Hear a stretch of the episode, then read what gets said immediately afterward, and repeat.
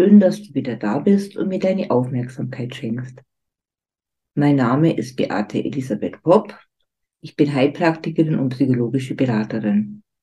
Meine Schwerpunktthemen sind Bindungstraumata durch eine narzisstische Mutter oder einen narzisstischen Vater und die Folgen dieser frühkindlichen Traumatisierungen in deinem späteren Leben. Heute geht es um den das Thema Panikattacken oder Panikstörungen. Das begegnet mir meinen Klienten immer wieder und ich muss auch feststellen, immer häufiger.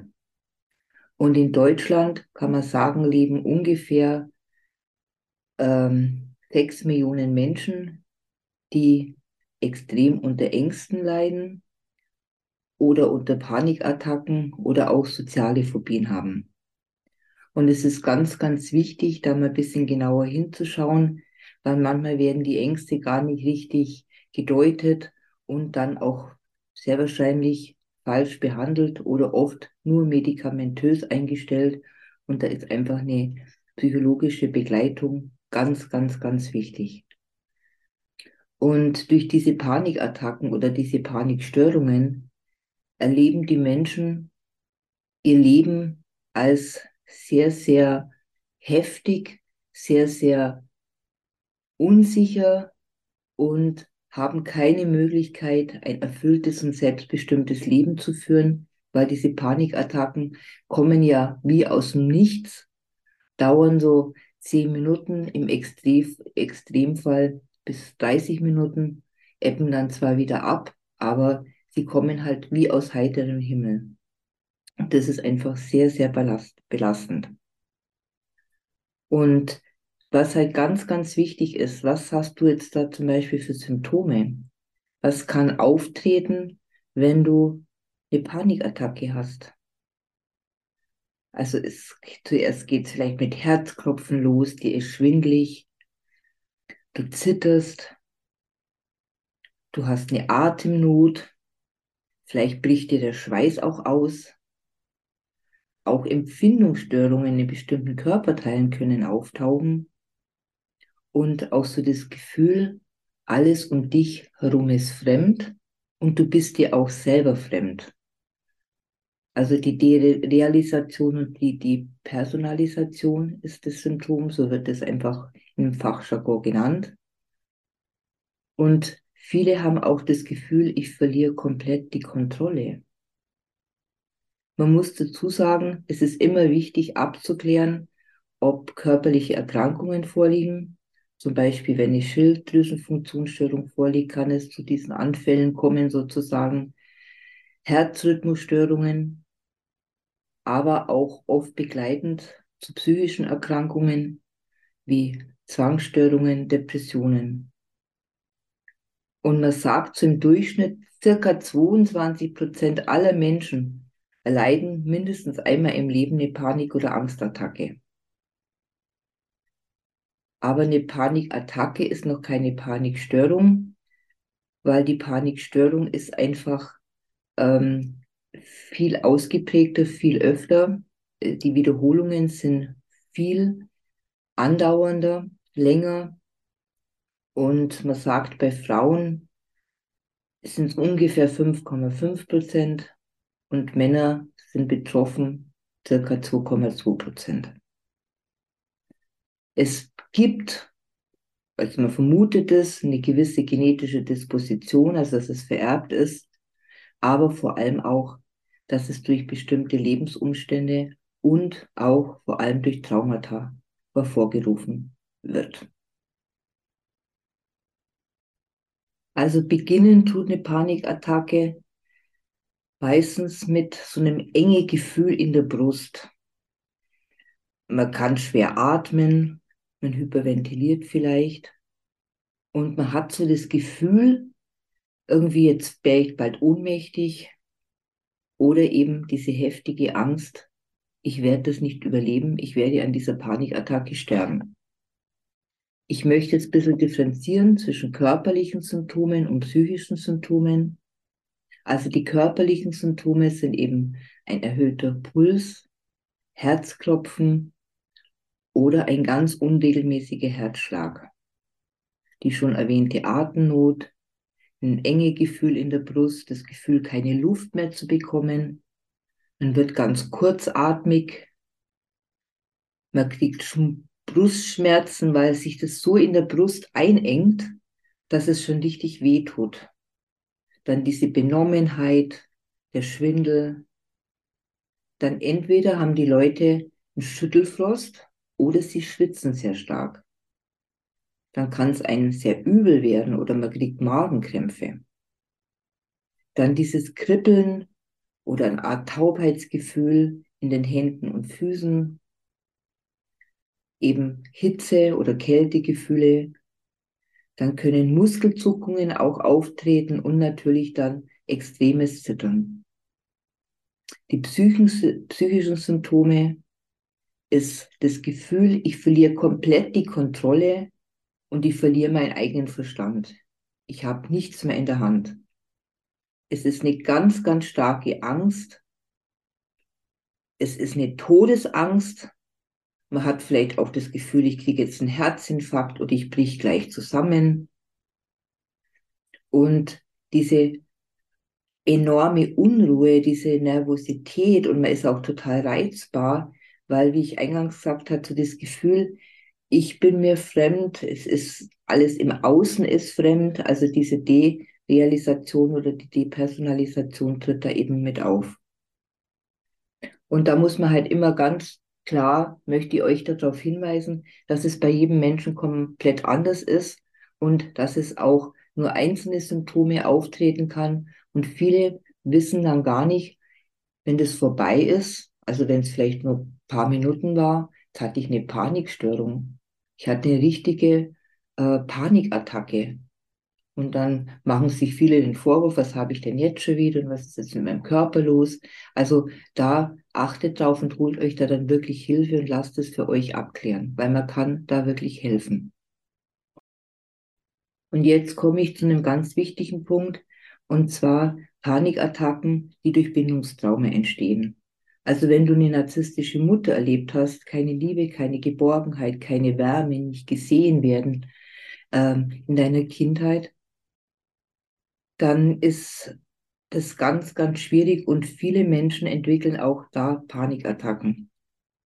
Weil Bindung ist ein so wichtiger Aspekt der menschlichen Entwicklung und es, Bindung gibt dir das Gefühl, ich bin sicher, geborgen und verbunden mit anderen. Und das kannst du dir ja vorstellen, wenn du diese Erfahrung nicht gemacht hast, wenn die Beziehungserfahrung instabil war, unsicher oder sogar traumatisch durch emotionalen Missbrauch und allen anderen Strategien von narzisstischen Müttern, ist es sehr, sehr schwierig. Und dann kommt natürlich auch dazu, wenn derjenige, der uns am nächsten steht, also in der Regel ja die Mutter, uns das Gefühl gibt, ich bin nicht gut genug, weil die Mutter nur um sich selber sich äh, auf sich selber bezieht, ne, keine Empathie hat und ständig nur bewundert werden will und für dich überhaupt kein Platz da ist, weil du wirst komplett vernachlässigt. Und dann kommt natürlich in dir das Gefühl hoch, ich bin nicht gut genug, weil durch diese ständige Kritik und Ablehnung, das, da wirst du verunsichert in der tiefsten Basis deines Seins sozusagen und du hast das Gefühl, ich kann sowieso nie recht machen, ich werde ihren Erwartungen sowieso nicht gerecht. Und das kann eben tiefe Spuren in deinem, in deiner Seele hinterlassen.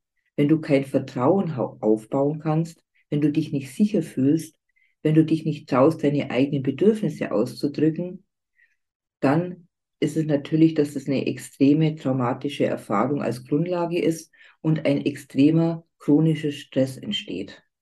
Und dann kommt es natürlich zu einer erhöhten Anfälligkeit für Panikattacken.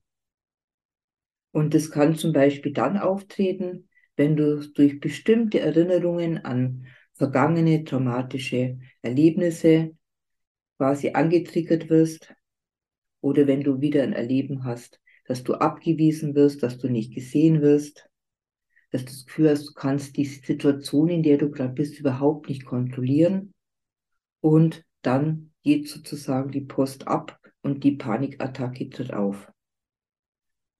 Und gerade das Muster der Selbstunsicherheit, dieser Angst, des geringen Selbstwertgefühl, die aus einem Bindungstrauma kommen, ist eine ganz, ganz starke ähm, Ursache, damit du immer wieder Panikattacken erleidend, erleidest, weil ja grundsätzlich so eine Angstbereitschaft auch da ist durch diese tiefste innere Verunsicherung. Also, wenn du eine narzisstische Mutter erlebt hast, dann körperlichen, seelischen Missbrauch, das sind alles Ursachen für Panikattacken. Traumata sind Ursachen für Panikattacken. Oder aber auch, wenn du zum Beispiel ganz schlimme Situationen im Außen miterlebt hast. Also Beispiel Krieg, Unfälle.